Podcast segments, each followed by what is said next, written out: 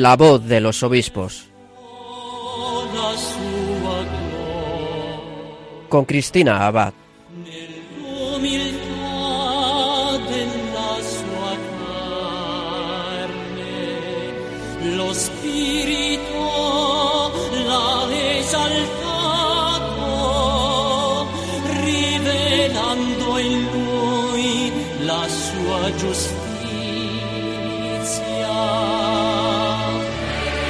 Muy buenas noches, queridos oyentes de Radio María. Un saludo muy cordial de quien les habla, Cristina Abad.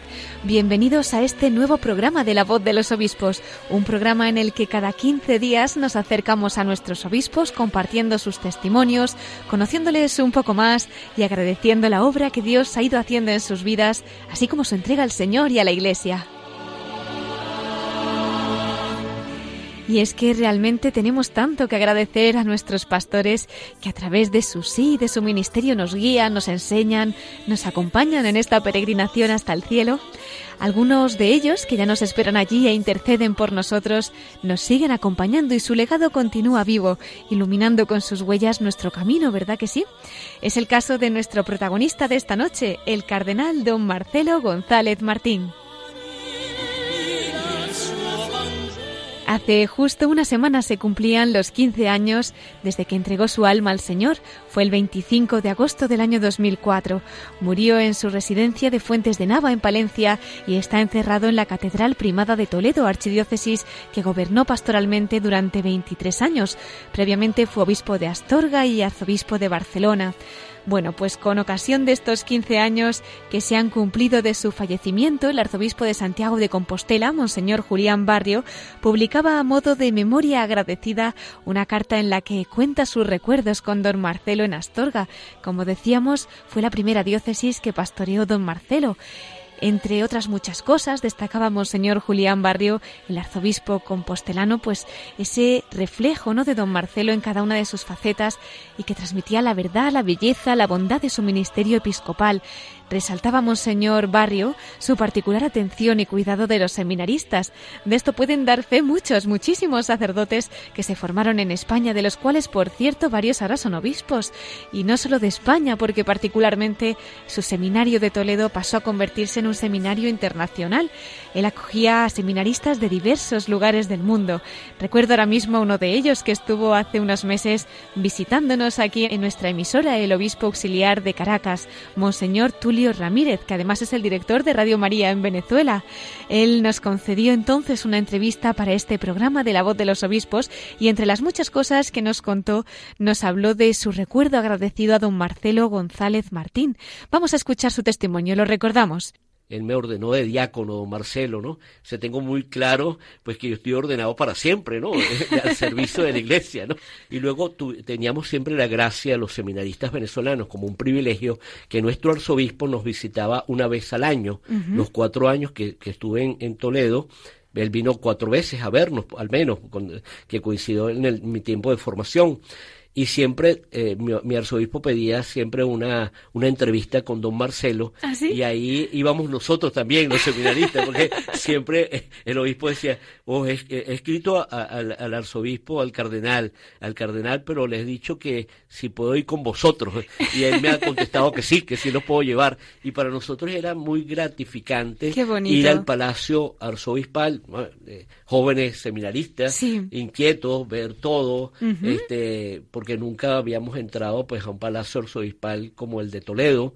Y, y para nosotros eh, en esa en una época juvenil también porque yo vine a los a los a los 19 años y fue marcó mucho marcó mucho mi vida la figura de don Marcelo y luego el, el, gran defensor de la vida porque hay que destacar que don Marcelo eh, siempre estaba eh, muy con, con España, con, con, con, todas las, eh, con todos los temas neurálgicos que se estaban viviendo en los años 80, 84, el aborto, no al aborto, no a la eutanasia, y era, y era, su voz era muy escuchada, ¿no? Y yo, yo recuerdo pues que que era un hombre que tenía una voz muy gran, fuerte, muy fuerte y que llenaba, inundaba los espacios, ¿no? Y cuando hablaba, pues eh, eh, uno estremecía, estremecía de la, lo hacía vibrar, hacía vibrar el corazón y un amor profundo a Jesucristo y un amor profundo a la Eucaristía. A mí me dejaba siempre muy enamorado de la, de la Eucaristía, cada vez que nos tocaba el tema sobre la Eucaristía, sobre la Santa Misa, verdaderamente que eh, mis recuerdos siempre serán gratos y serán unos recuerdos que me inflaman el corazón de amor a la iglesia y de amor al misterio de Cristo que está ahí en la, en la Eucaristía y en la Santísima Virgen, porque era apasionado de la Virgen, ¿no? También. Y bueno, tiene muchísimas virtudes que, que destacar, además que un hombre que escribió libros y muy, muy del magisterio del Papa, ¿no? Tenéis que amar al Papa. Eso, eso en el corazón de los seminaristas nos, nos dejaba también una impronta, una impronta de un pastor unido en la comunión jerárquica con el, eh, el, el, que representa a Pedro y que es la piedra angular, es la piedra, es la piedra que, que nos une y es, y es el, Papa, el, sumo pontífice pues, de la Iglesia Universal y que nos une a todos en comunión jerárquica y nos une a todos en la comunión con Cristo, ¿no? Pues así recordaba el obispo auxiliar de Caracas, Monseñor Tulio Ramírez, director además de Radio María en Venezuela, al cardenal Marcelo González Martín, a quien conoció de cerca en su época como seminarista en Toledo, como nos contaba. Bueno, pues como él son muchos los obispos, sacerdotes y fieles que recuerdan a don Marcelo y 15 años después de su partida a la casa del Padre quieren agradecer el don que ha supuesto en sus vidas. Fueron muchas las personas que conocieron al cardenal González Martín y cada una de ellas tendría sin duda muchas cosas que contar, pero nosotros esta noche tenemos el privilegio de que nos acompañe la persona que más le conoció, la que estuvo más cerca de él durante los 43 años de su ministerio episcopal. Se trata de don Santiago Calvo, quien fue su secretario particular durante todo este tiempo. Actualmente él es canónigo de la Catedral Primada de Toledo. Don Santiago Calvo tiene numerosos escritos, publicaciones y conferencias que ha impartido sobre el cardenal don Marcelo. Él estuvo a su lado en todos los acontecimientos de su episcopado, en sus viajes, traslados, celebraciones, pero sobre todo en su día a día, hasta que también le acompañó en su despedida, ¿no? de esta tierra y partida a la casa del Padre. Bueno, pues quién mejor que él para acercarnos a don Marcelo. Vamos a darle la bienvenida. Muy buenas noches, don Santiago. Es un honor tenerle esta noche con nosotros. Buenas noches y muchas gracias. Como comentábamos, el pasado domingo 25 de agosto se cumplían esos 15 años del fallecimiento del cardenal Marcelo González Martín. Es verdad que en este programa pues hemos hablado en varias ocasiones de él, ¿no? Sobre todo en la sección que tenemos de la perla rescatada en la que rescatamos ese legado de obispos que ya han entregado su alma al Señor, pero quién sabe si alguno de nuestros oyentes acaba de poner la radio y escucha por primera vez hablar de don Marcelo. ¿Cómo definiría usted mejor que nadie realmente al cardenal González Martín, conocido más bien como don Marcelo? Bueno, es difícil dar una definición en pocas palabras, pero yo le definiría como un, como un hombre de iglesia que amó profundamente a la iglesia porque amaba profundamente a Jesucristo y amando a Jesucristo y amando a la Iglesia, amaba a Dios Padre y amaba a todos los hombres como criaturas de Dios, hermanos todos y redimidos por Jesucristo. Le definiría, definiría como un hombre perfectamente de Iglesia, entregado totalmente al servicio de la Iglesia. Pues realmente un modelo y un testimonio también para estos días, ¿no? Que podamos como él amar a la Iglesia y ser también nosotros personas de Iglesia. Eh, don Santiago realmente es amplísimo, ¿no? El legado que nos ha dejado don Marcelo. Pero queríamos aprovechar ya que estaba usted con nosotros esta noche y también conocerle un poquito mejor, pues también desde su infancia, ¿no? Cómo fue él desde pequeñito. Ya él quería ser sacerdote, no quería, en fin, cómo fue esa llamada del Señor. En cuanto a lo que usted conoce, ¿qué nos podría resaltar para que nuestros oyentes también se acerquen a él desde esta perspectiva? Bueno, su infancia fue la de un niño de un pueblo de Castilla, Villanubla, un pueblo de la provincia de Valladolid, 10 kilómetros al norte de la capital, donde está el aeropuerto, junto a la carretera de Madrid-Gijón, que desde niño, pues dicen que era un buenazo, que era que era muy bueno, tuvo una cosa muy dolorosa y un ejemplo muy vivo. Una, la, cosa, la cosa dolorosa fue que quedó huérfano de padre cuando tenía dos meses. Vaya. Con, quedó su madre con una, una hija mayor, que don Marcelo Angelita, que tenía 15 meses más. Y ese fue el motivo de la causa del dolor y, y, un poco de la orfandad dolorosa de la familia. Y tuvo el, el gran ejemplo de su madre, una mujer eh, cristiana, luchadora, trabajadora, que con su esfuerzo y su trabajo sacó adelante a los dos hijos, trabajando de más que de sol a sol, de, casi trabajando de las 24 horas del día, pero lo sacó adelante y en ese ejemplo don Marcelo vio el modelo del trabajo, de la religión, del amor a los demás. Podemos decir, por tanto, que no tuvo una infancia fácil, pero sin embargo sí que gozó de ese amor de la familia, el amor de su madre, el amor de su, hermano. Abuelo, y, el abuelo también les ayudó mucho.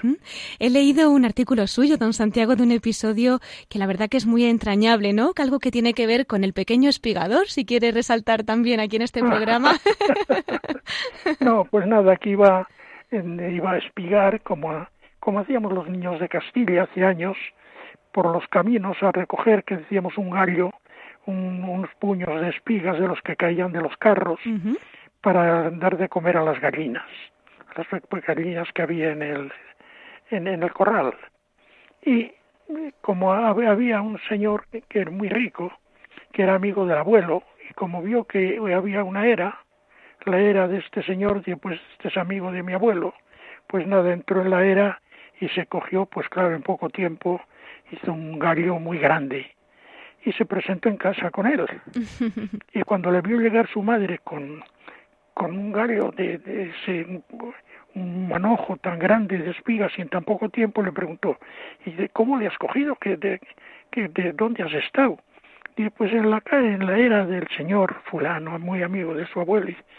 Pero ya se enteró allí. Dice, sí, como es amigo de mi abuelo. Y, pero ¿Y qué le pasó? Que mientras estaba cogiendo llegó el dueño. Dijo, niño, ¿pero qué haces aquí? Ya pues cogiendo, tú no sabes que no se puede entrar en una era de otra persona y menos a, coger espigas. Y dice, ah, bueno, como usted es muy amigo de mi abuelo, dije yo que pues que a usted pues eh, supongo que me las daría. Dice, no, mira, niño, yo te doy todo lo que sea, pero tienes que pedir permiso. Y sin permiso no se puede hacer nada, porque esto es robar. Y entonces el niño, pues, se fue a casa y se lo contó a su madre cuando llegó. Y su madre le riñó mucho. Eso no se hace, eso es robar y tal. Y él empezó a llorar. Y en estas llegó el abuelo y le vio que estaba llorando. ¿Y por qué llora el niño? Y pues por esto, porque se ha metido en la era de este señor, de tu amigo. Y... Pero hombre, pero, pero cuando le vio le dije, no, mi niño no tiene por qué llorar y entonces fue a buscar al dueño, le encontró, porque se encontraban todas las mañanas allí a tomar el fresco, y le dijo, hombre, y el, este amigo le dijo, ya sabes que yo he tenido un ayudante en la era, y pues sí, de eso venía a hablarte.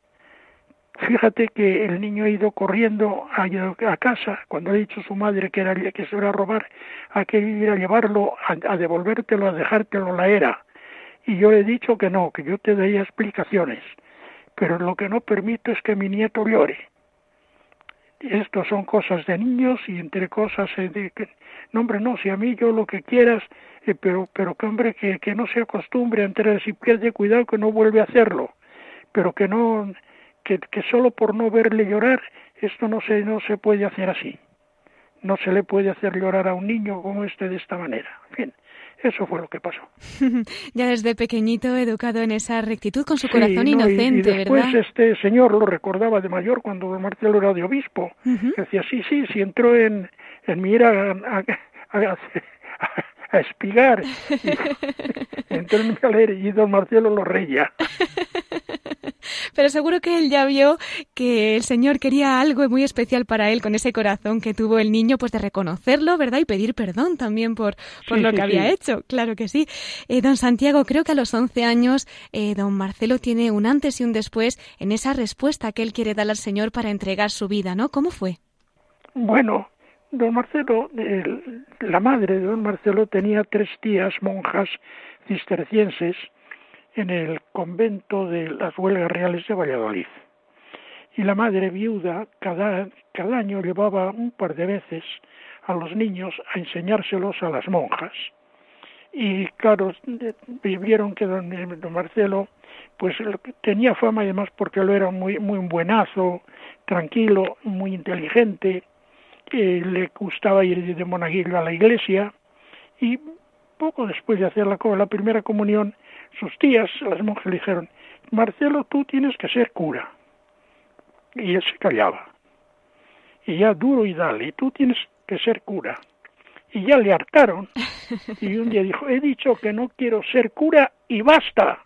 Y dio un puñetazo en la mesa y basta. Y se acabó. Y, las, y quedaron asustadas como diciendo, este no es fácil de dominar. No. Bueno, y pasaron dos o tres años. Y ya iba haciéndose mayorcito. Y un día ya no le volvieron a mentar nada. Desde entonces, uy Marcelo, ¿cómo has crecido? ¿Cómo te, ¿Qué mayor te estás haciendo? ¿Y, cuando, y, qué, vas a, qué quieres ser tú cuando seas mayor?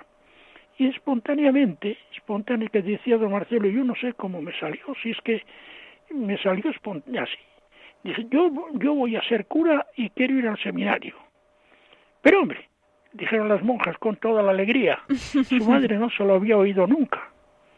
No se lo había oído nunca. Bueno, pues un tío que tenía maestro, que era maestro de otro pueblo de Valladolid, al extremo, al otro extremo de la provincia, le, tenía un hijo de la misma edad de don Marcelo y le estaba preparando para, para que hiciera sus estudios en el instituto y nada, y, se enteró.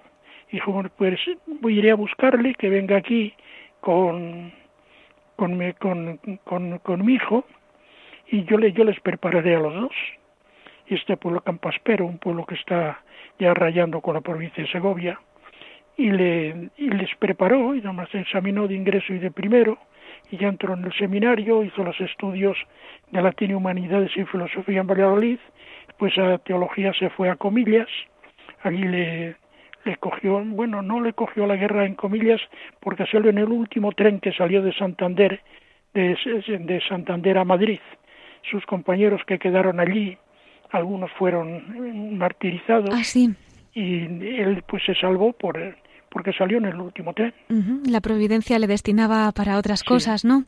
Y después eh, cuando estuvo un año donde llevaron a los seminaristas de Valladolid a Mondariz, provincia de Pontevedra, y después terminó, volvieron a Comillas y terminó sus estudios. Y pronto entonces sería ordenado sacerdote. Creo que era demasiado joven incluso, ¿no? Sí, bueno, sí, había empezado muy pronto. No había perdido ningún año por la guerra porque le declararon inútil por la vista. Y eh, a los 22 años había terminado. Entonces eh, ya le pusieron de profesor en el seminario de Valladolid. Se ordenó al año siguiente en el santuario de la Gran Promesa de Valladolid. Fue el primer sacerdote que se, que se ordenó en el santuario después de la restauración de la iglesia, cuando se erigió es el santuario nacional del, del Sagrado Corazón de Jesús. El primer sacerdote fue él, que actuó en la ceremonia de consagración de diácono y a los 15 días allí fue ordenado sacerdote. ¡Qué privilegio! El año 1941. 1941, pues ya quedaría ahí bien encerradito en el corazón de Jesús para todo lo que le deparaba el Señor y esa obra, ¿no? que tendría que realizar. Don Santiago, ¿cómo fueron esos primeros años como sacerdote en Valladolid de don Marcelo? Bueno, fueron un torrente de, de, vida, de apostolado, de entusiasmo, de trabajo, de, de fervor. Esto fue 20 años desde que se ordenó sacerdote el 41 hasta su nombramiento de obispos, aquello fue un, ciclón de obras.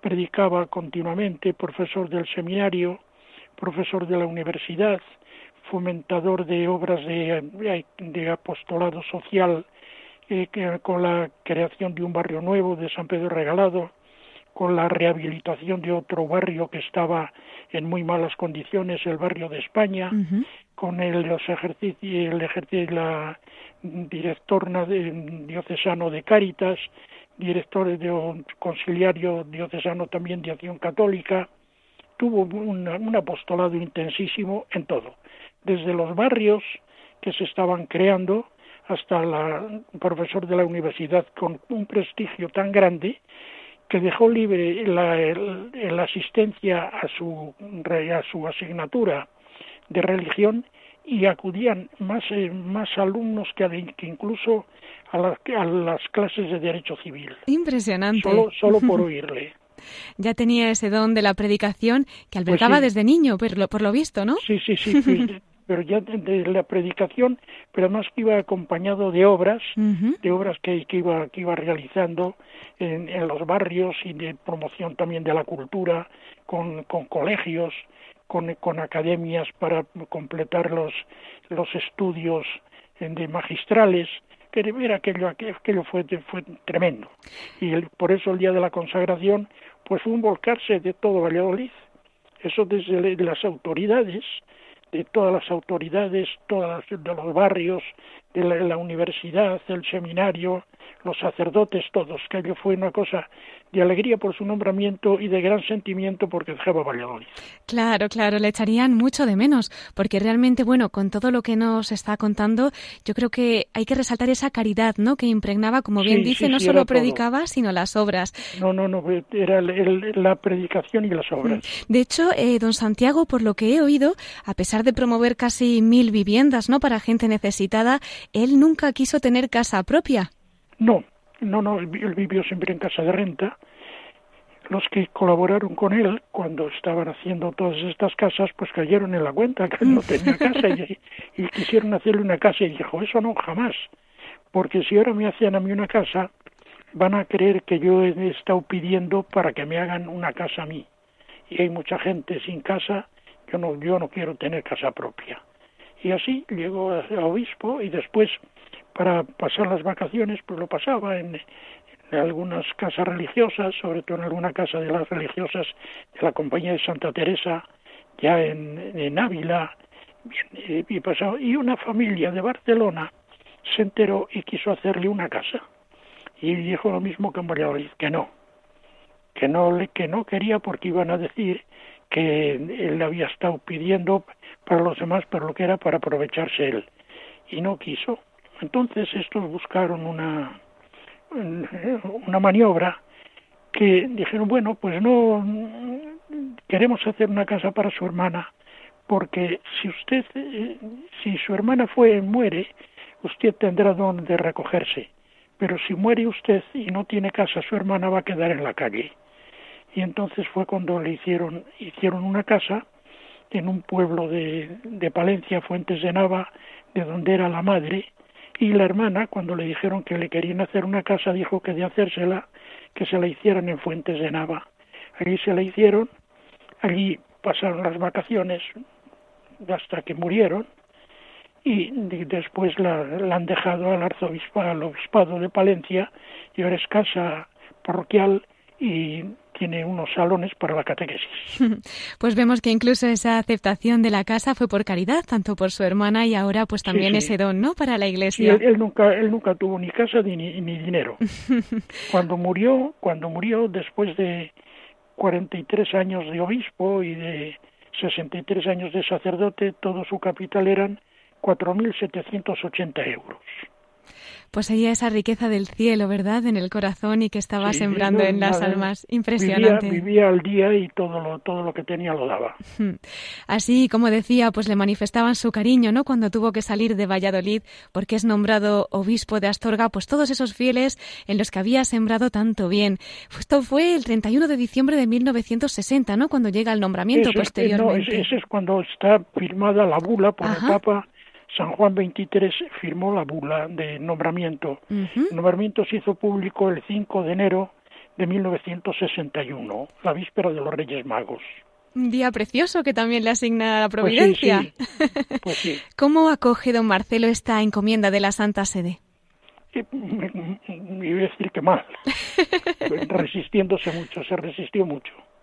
Y estuvo 15 días, se puede decir, en pelea con el nuncio de entonces, Monseñor Antoniuti hasta que le rindió, le rindió el nuncio, le, le llamó ir a, a, Madrid porque le contestó, le escribió diciendo que, que el Papa le había nombrado obispo y don Marcelo dijo que no aceptaba, le mandó ir a Madrid o, fue pidió ir a Madrid don Marcelo para explicarlo. Dijo que sí, después cuando volvía en el tren se arrepintió y fue a poner un telegrama diciendo que no. Bueno, total que estuvo así 15 días y el nuncio se valió de una de una maniobra pues muy diplomática y era que le mandó una carta diciendo que no y dando razones por las que no aceptaba y le dijo venga inmediatamente a presentarme la carta pero entregármela por en, en mano y le dijo que fuera a la víspera de Navidad sin decírselo a nadie, que no se enterara ni su, ni su hermana dónde iba. Entonces, don Marcelo, que esto ya no lo puedo hacer porque están en Valladolid siguiéndome, ven que voy y vengo, y mi hermana, como no lo va a saber, mire, acepto y se acabó. Entonces la aceptación la dio las vísperas de Navidad y se hizo público el día de la víspera de Reyes Magos una decisión que, como dice, pues sería bien difícil, ¿no? Porque, bueno, pues esa responsabilidad y esa cruz tan grande que también llevan nuestros obispos. Aquí por eso rezamos muchísimo por ellos en este programa. Pero una vez más, como la Virgen, pues él dio su fiat para gloria de Dios, ¿no? Y para entregarse por la Iglesia y por la salvación de las almas como pastor. Eh, como obispo de Astorga, además, don Santiago eh, participó en las sesiones del Concilio Vaticano II. Creo que usted pudo acompañarle, ¿no? ¿Cómo se vivió este acontecimiento? yo, estuve, yo estuve con él todo y asistió a todas las sesiones, completamente a todas. Desde la, el acto inaugural, el 11 de octubre del año 1962, a la clausura, primero la sesión de clausura, eh, es decir, académica, el 7 de diciembre del 65, y la, la clausura solemne en la Plaza de San Pedro el día 8 de diciembre, el de la Inmaculada del 60 y 1965, a completamente a todas. Por eso cuando alguien le quería decir, porque el concilio, no mire usted, el concilio, y yo he asistido absolutamente a todas las sesiones y estuve trabajando por la tarde anotando lo que allí se decía. Así que del concilio sé mucho y es muy difícil que nadie me dé lecciones. Claro. Y participó con toda la ilusión y tuvo, pues fueron siete intervenciones en el aula conciliar y una de ellas fue alabada públicamente en una audiencia pública por el Papa San, San Pablo VI de un obispo joven español a quien no conocía, pero que le había oído por casualidad por la radio, un circuito de, de interior de radio por el que el Papa seguía los debates del concilio, pues le alabó y claro, le echó el ojo y de ahí vino después de nombrarle arzobispo de Barcelona. Esto fue en la segunda sesión, o sea, el año 1963. Y había ido de obispo el día de San José del año 61, pues dos años y medio después es cuando el Papa le oyó en el concilio y empezó a seguirle ya sus pasos para nombrarle después arzobispo de Barcelona. Entonces, don Marcelo, cuando mm. tuvo esta intervención, tenía 45 años, y le nombró de arzobispo de Barcelona cuando, cuando iba a cumplir los 47. Un obispo realmente jovencísimo. Sí, fue muy joven. ¿Verdad? Fue, joven, sí. ¿Qué destacaría don Santiago de esta etapa en Barcelona? Pues su entrega al, eh, a su misión de evangelizador en unos momentos muy delicados de aplicación del Concilio Vaticano II en el que estaban las aguas muy revueltas, en la que le rechazaban y le habían rechazado y le siguieron rechazando algunos grupos porque no era catalán, querían un obispo catalán y don Marcelo se lo dijo al Papa que no podía aceptar porque querían un obispo catalán y el Papa le insistió, le insistió y ya dijo por obediencia, por obediencia voy, pero sé que voy al fracaso porque había grupos irreductibles. Otra muchísima gente buenísima, si es que en Barcelona hay gente muy buena, hay gente muy buena. Y le, pues le querían, le, se fue ganando mucha gente por su bondad, por su valía, por su generosidad, por su iniciativa. Eh, creo la, la Facultad de, Teología de San Paciano, que es el germen de la, de la Facultad de Teología de Cataluña ahora, el Instituto de Estudios de, Estudios Pastorales eh, puso en marcha todos los organismos que pedía el concilio, de consejo presbiteral, de consejo pastoral, eh, creó 50 nuevas parroquias, dobló el número de los arciprestazgos, empezó la restauración profunda de la catedral y todo eso pues con todo entusiasmo y con todo el trabajo y con toda la ilusión. y sobre todo con la predicación en las parroquias y el trato con la gente, que digo que hay gente buenísima y don Marcelo siempre guardó un recuerdo muy grato de, estos años de Barcelona, a pesar de las dificultades que algunos le pusieron desde el principio. Pues en esta cruz, ¿no? También, como dice, pues tendría esos regalos del cielo a través de las personas, en esa gente buena que también le quiso y que seguro buenísima, que... Buenísima, y gente buenísima. Claro que sí. Pues esa siembra todavía estará fructificando también en Barcelona, estamos convencidos. Llegamos a diciembre de 1971 y el cardenal don Marcelo es promovido a la archidiócesis de Toledo, ¿no? Allí estaría 23 años como arzobispo. Años, sí.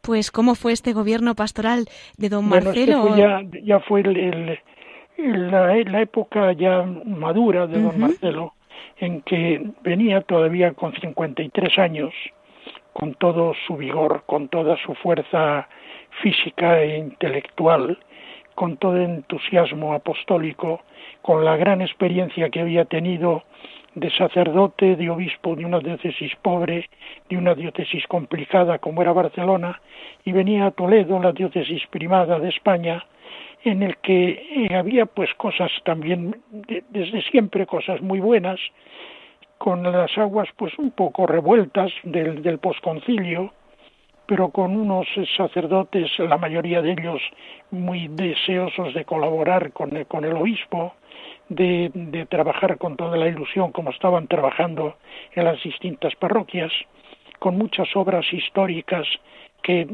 venían prestando grandes servicios a la diócesis y a, y a España y que muchas cosas que necesitaban ser renovadas. Y para eso venía don Marcelo con todo su entusiasmo, con toda su doctrina y vivencia del concilio y así, así lo fue haciendo durante estos años con toda, con toda la cosa y además hizo pues grandes cosas que perduran y que perdurarán. Hmm.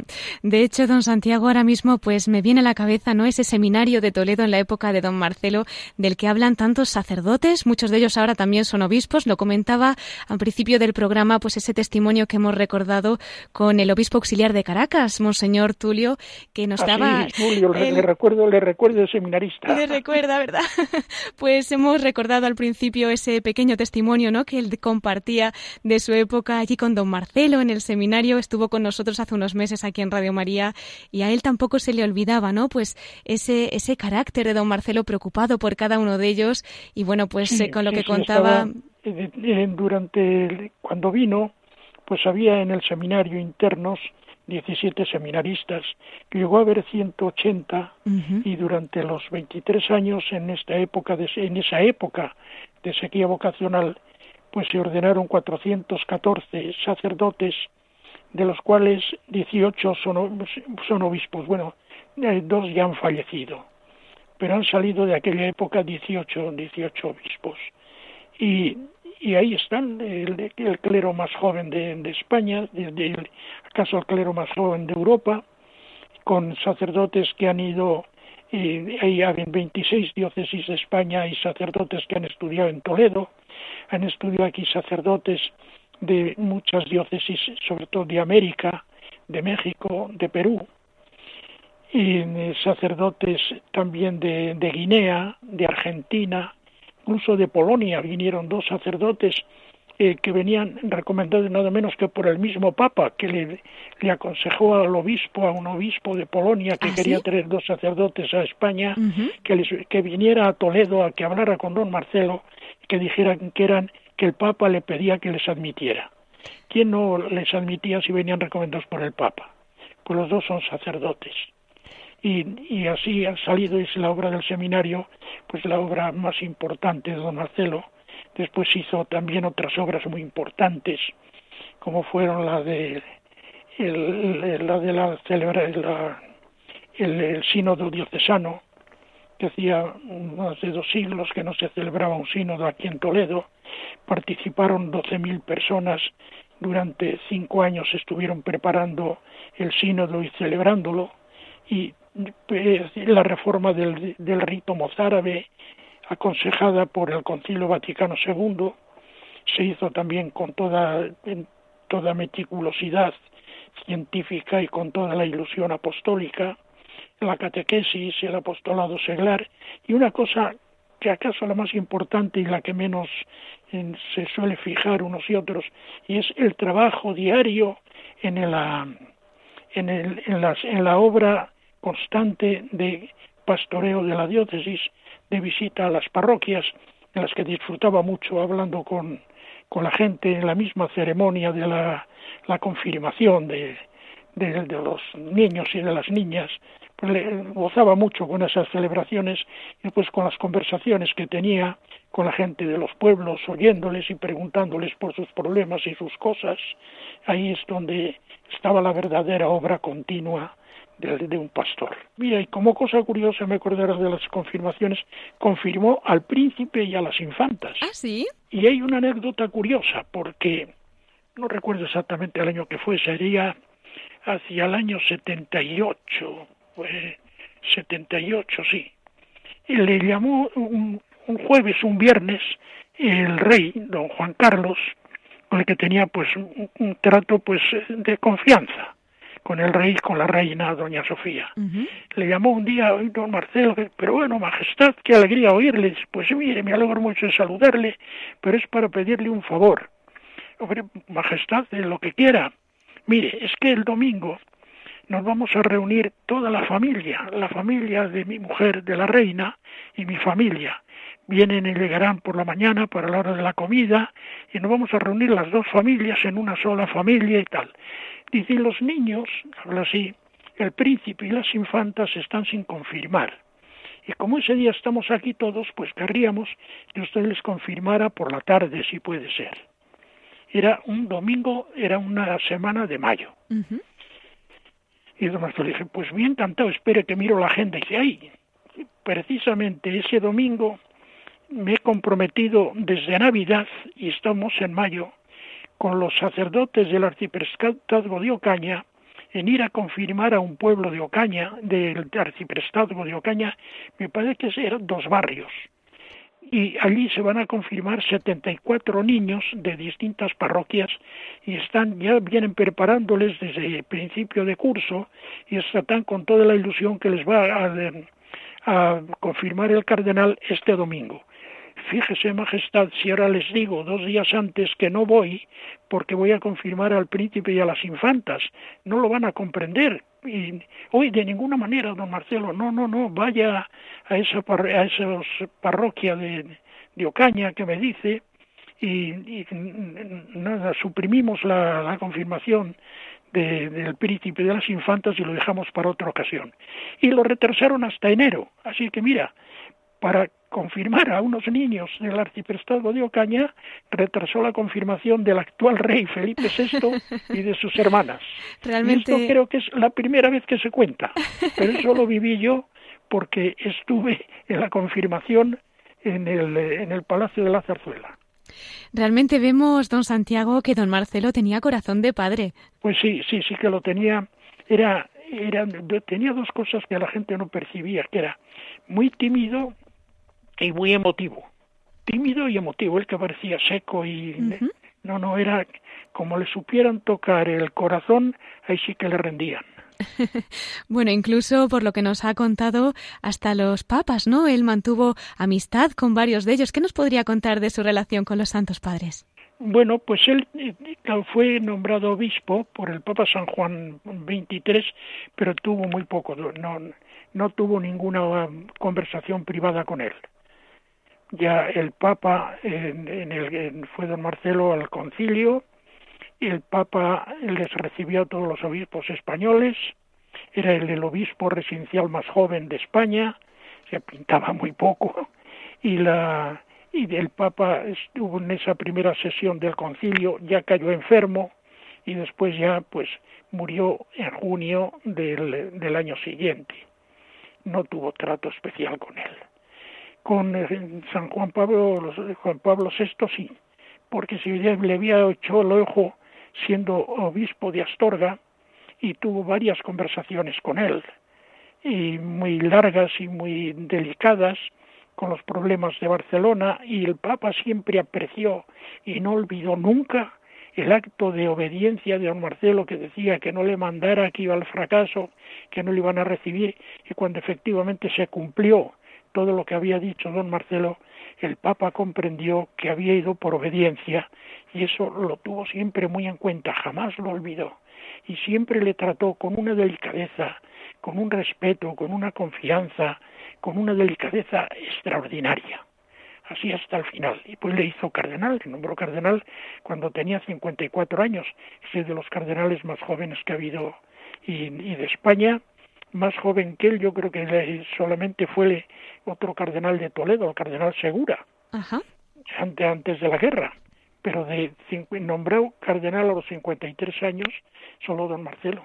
Realmente muy joven. Bueno, y después, pues, con San Juan Pablo II, pues desde el sínodo del año 1974, antes de ser eh, eh, papa, mucho antes, ya tenía trato con él y, vamos, tenían mucha confianza y un total eh, de acuerdo en sus proyectos, en sus ideas, en su concepto del Concilio Vaticano II, en la renovación que había que hacer y que poco a poco se fue haciendo y el Papa también le distinguió con unas con unas delicadezas excepcionales. La última fue cuando la última vez que vino a España, que vino cinco veces San Juan Pablo II al despedirse en Barajas, que estaba rendido cuando vino a canonizar a estos cinco santos en, el, en la castellana, que no se tenía de pie, iban pasando los, ministros que les daba la mano casi que, casi que, no se tenía de pie postrado en el sillón. Y después lo mismo a los obispos y cardenales. Bueno pues cuando llegó don Marcelo detrás del cardenal Suquía le cuando se dio cuenta San Juan Pablo II que se acercaba a don Marcelo, quería, quiso levantarse y se levantó para darle un abrazo a don Marcelo. Don Marcelo, que iba cogido de mi brazo, sé que lo vi yo en primerísima fila, que cuando vio que el Papa quería levantarse, iba corriendo, bueno, corriendo, eh, quería acelerar el paso para, que el Papa, para que el Papa no se levantara. y, y, así está, y se dieron un abrazo que fue el final, la última vez que se vieron, que fue el, el 3 de el 3 de mayo del año mil, del año 2003 fueron estas canonizaciones, pues allí en Barajas fue la última vez que se vieron y que ante el único que se levantó el Papa fue con don Marcelo. Después venían los ministros y le preguntó, don Marcelo, si es conmigo que se ha levantado, claro, usted estaría en el cónclave y cuando le eligieron yo tenía mucho trato con él, ¿cómo fue aquello del cónclave? Y don Marcelo, Uy, las cosas que me preguntan, ya han pasado muchos años, ya ni me acuerdo, vaya a adivinar. Sí, sí he tenido, sí, nos hemos querido, nos queremos mucho, el Papa y yo, y yo le aprecio mucho, y le, pero de estas cosas ya no me acuerdo. O sea, bien, eh, me, me alargo mucho. No, que va, estamos encantados, don Santiago. Qué grandes momentos nos está relatando. Parece que, lo estamos viendo ahora mismo solamente con lo bien que nos lo está describiendo, ¿no?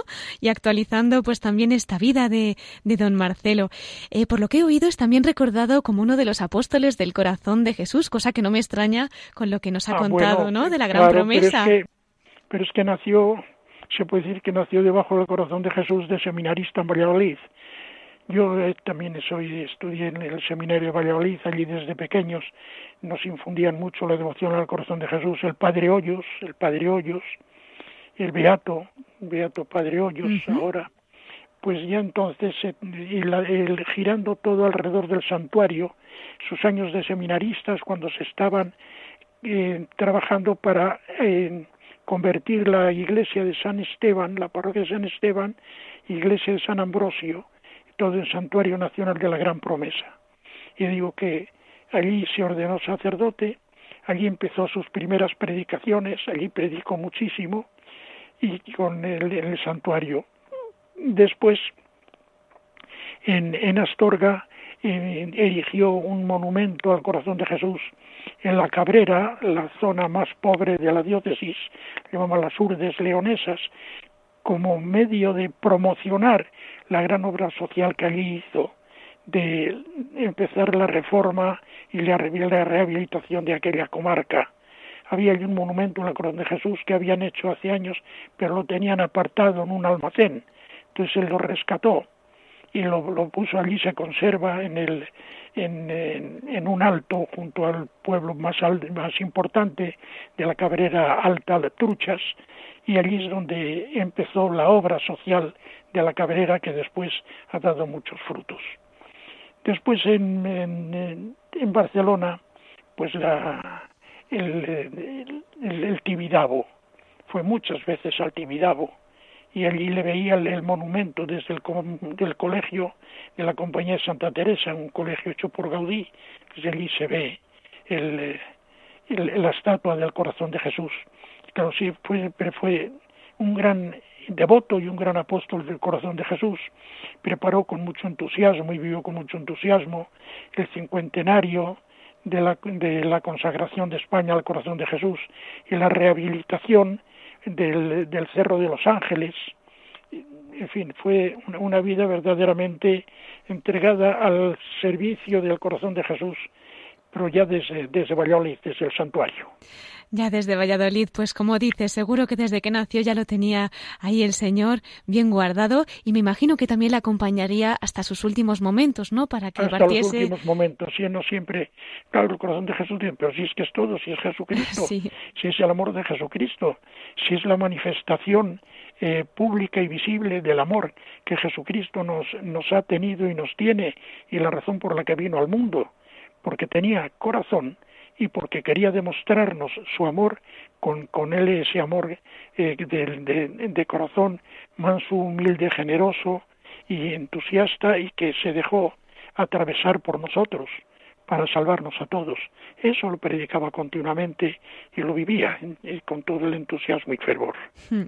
Don Santiago, pues realmente una vida muy rica, una vida de virtudes, no exenta de la cruz, del sufrimiento, la de don Marcelo, ¿no? ¿no? Tuvo, momentos muy difíciles y es cuando se ve el valor y el temple de las personas eh, en los momentos fáciles para no dejarse llevar de la vanidad y en los momentos difíciles para no acobardarse. Que yo te he entregado la vida a la Iglesia por Jesucristo y lo más que puedo mm, eh, tener es perderla. Perderla de una vez o gastarla mm, durante los años que Dios quiera. Y mira, y Dios le permitió en ocasiones de verdadera dificultad y problema para su vida incluso física, y mm, después gastarla en, durante 86 años sirviendo a la Iglesia con toda la ilusión, con todo el entusiasmo y con toda fidelidad. Fiel hasta el final. Usted además pudo vivirlo a su lado porque creo que también estuvo en el momento en que él entregó su alma al Señor, ¿no, don Santiago? Pues sí, yo había el, el pueblo en que pasaba las vacaciones, Fuentes de Nava, y mi pueblo, pueblos de la provincia de Valladolid, Cuenca de Campos, están a 25 o 26 kilómetros de, distancia. Y él estaba las de vacaciones el mes de julio principio, hasta principios de agosto. Iba casi todos los días a concelebrar con él a comer con él. Bueno y yo le veía que iba perdiendo iba perdiendo fuerzas y facultades. Ya a principios de, agosto me vine a Toledo para preparar el octavario de la Virgen del Sagrario la patrona de Toledo y él me dijo, bueno, pero en cuanto puedas, vuelves. Dije, sí, descuide que en cuanto puedo, vuelvo yo para, para acá. Yo era entonces de de la catedral. En cuanto pueda, em, vengo para acá para estar con usted. Volví el día 20 de agosto, el día de San Bernardo, sencillamente a verle y a comer con él desde Toledo. Y el, al día siguiente me llamó ya la sobrina, Carmina, que yo la encontré muy flojo. Había en esos 10 días que no le había, o 15 días que no le había visto, había bajado mucho. Y me llamó y me dijo que ayer se ha puesto muy malo y tal. Y al día siguiente me llamó que ha estado el médico y dice que, que no se va a poder hacer nada. Entonces yo me fui para allá. Llegué a las 2 de la mañana del el día, la noche del 23 al 24. Llegué a las 2 de la mañana y cuando llegué ya estaba pues prácticamente no estaba en coma casi porque abrió los ojos. Dijeron, mire, mire que viene don Santiago. y las últimas palabras que dijo fue, Santiago, ya has venido. Y ya no dijo más. Vivió después, pues esa noche y el, día siguiente hasta el 25, dos, casi dos días, 40, casi 48 horas, pues ya en coma, y el 25 por la tarde, pues murió y yo le, yo le cerré los ojos. Qué don tan grande del Señor, don Santiago, el que pudiera pues usted tener ese privilegio. sí, sí, pues estuve con él en, en, ese momento doloroso, pero al mismo tiempo de tranquilidad. Y yo, como cosa curiosa, eh, yo había estado ya pensando en preparar la, la sepultura un tiempo antes, sin decir nada a nadie, y hasta tenía medio preparado el epitafio que figura, y había estado muy mal desde marzo de ese año, que hubo que hospitalizarle, y yo vi que ya podía producirse la, el, fallecimiento en cualquier momento, tenía preparados los recordatorios, pero sin poner, claro, la inscripción, de, pero vamos, solo faltaba poner la inscripción de, definitiva, y que no sabían en la imprenta por qué lo había hecho, porque no les dije por qué, y gracias a eso, como murió en agosto, las imprentas cerradas, pues se pudieron terminar de hacer los recordatorios y distribuirse el día del, el día del entierro, que fue el día de San Agustín, el 28 de, de agosto, y él era muy devoto también de San Agustín, y era la fiesta de Fuentes de Nava, donde falleció. Pues, don Santiago, muchísimas gracias por relatarnos de primera mano toda esta vida y acercarnos al ministerio de don Marcelo, ¿no? De este modo tan entrañable como lo ha hecho. Veo que el tiempo pasa muy rápido y ojalá tuviéramos. Sí, pero te quería decir una cosa. Por supuesto, por supuesto, que, díganos. que era, su, su devoción a la Virgen, devoción de, de niño, devoción de niño, pero claro, devoción de teólogo también. Pues era la, la, pregunta que le iba a hacer final, así que fenomenal que nos la diga don Santiago. No, no, porque era como era como eh, reina y madre de misericordia, que siempre la, la, veneraba, la quería, y acudía, pues eh, de niño y lo conservó siempre, muy devoto de la Virgen de Gracia, patrona de Villanubla, se celebra el 8 de septiembre, muy devoto de la Virgen de Gracia, y después en Valladolid tenía una devoción especial y la conservó siempre a la Virgen de las Angustias, es una gran talla de Juan de Juni, y la iglesia de las Angustias está entre la casa que en que vivía don Marcelo y el seminario, y muchos días, cuando iba andando hacia el seminario, entraba a hacer una visita a la Virgen de las Angustias y lo recordó siempre también. Y en Astorga, la Virgen de la Majestad, que está en la catedral, una imagen preciosa. Y en la tercera sesión del concilio, cuando el Papa declaró a la Virgen Madre de la Iglesia, recuerdo que llegamos de Roma eh, a Astorga, eh, pues era a las diez, diez y media de la noche. Al día siguiente, cuando estaban los canónigos en las horas canónicas de la mañana, de las nueve de la mañana, fue don Marcelo al altar de la Virgen de la Majestad a rezarla como madre de la Iglesia y estuvo esperando allí rezando a que terminaran de, las horas canónicas los canónigos para decirles, vengo a saludarles, pero he venido primero a saludar a la Virgen de la Majestad, reina como, como madre de la Iglesia y así quiero que la veneren. Pues en Barcelona la Virgen de Montserrat y de la Merced y aquí en Toledo pues estuvo siempre muy pendiente de, de venerar a la Virgen, estas vocaciones de, de Toledo, de la Virgen del Sagrario en Toledo, la Virgen del Prado en Talavera, la Virgen de Guadalupe en Guadalupe, en, la Virgen de la Caridad en Illescas, eh, la Virgen de la Muela en Corral de Almaguer. Era todo sembrado de, de imágenes y de advocaciones de la Virgen, pero era siempre a la Virgen a quien él había rezado de niña y a la Virgen cuya teología había estudiado y que había explicado como seminarista y como profesor. Y siempre estuvo así un poco como protegido bajo el manto de la Virgen y acogido de su mano. Pues le pedimos nosotros también ahora al cardenal don Marcelo que nos ayude a querer tanto a la Virgen como la quería él y que podamos estar también nosotros bajo el manto de la Virgen María. Quería, como le decía, concluir esta entrevista precisamente, ¿no? Con la voz de los obispos desde el corazón de María, que siempre es esa sección final nuestra. Así que, don Santiago, le agradecemos enormemente que nos haya acercado a esa devoción que tenía el cardenal don Marcelo a la Santísima Virgen. No sé si quiere, para despedirse, decir alguna cosa más en particular particular, don Santiago? Bueno, no nada más, porque tendría muchas cosas más que decir, pero tampoco quiero acaparar tanto porque para hablar tendría que hablar, eh, podría, tengo para hablar muchas horas, pero vamos, yo no quiero cansar más a los oyentes. No, bueno, le invitaremos a otro programa, si no, que aquí hay muchísimo que, contar. bueno, bien, cuando queráis, pero a los que les saludo con todo el respeto, con todo el cariño, a los oyentes y a los directivos y a su directora, don Luis Fernando. Y muchas gracias por esta, por esta entrevista.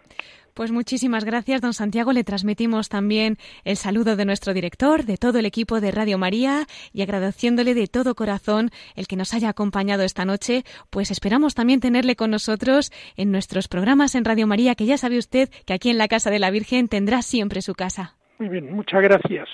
Hasta, Dios quiera. hasta pronto. Don Santiago Calvo, actualmente canónigo en la Catedral Primada de Toledo y quien fue 43 años el secretario particular de don Marcelo González Martín. Muchísimas gracias y hasta siempre. Adiós, gracias. Y como decíamos, queridos oyentes, el tiempo pasa volando, así que tenemos ya que despedirnos. Para todos aquellos que nos quieran escribir, recordamos que pueden hacerlo a la voz de los obispos arroba radiomaria.es. Agradecemos una vez más a don Santiago Calvo, canónigo de la Catedral Primada de Toledo, el que nos haya acercado esta noche a la figura del cardenal Marcelo González Martín, el que fue su secretario durante 43 años.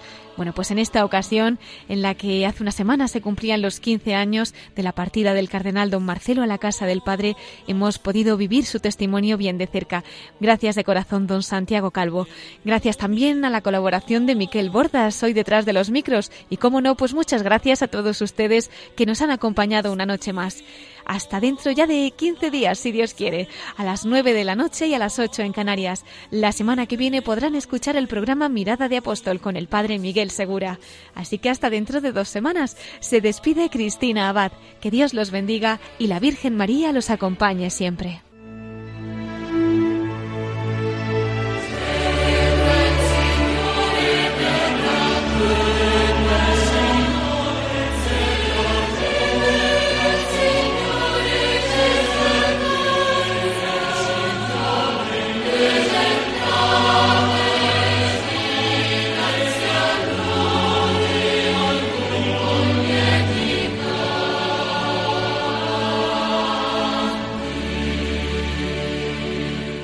Han escuchado la voz de los obispos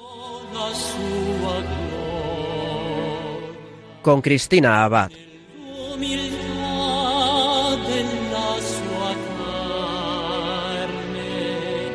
Lo spirito la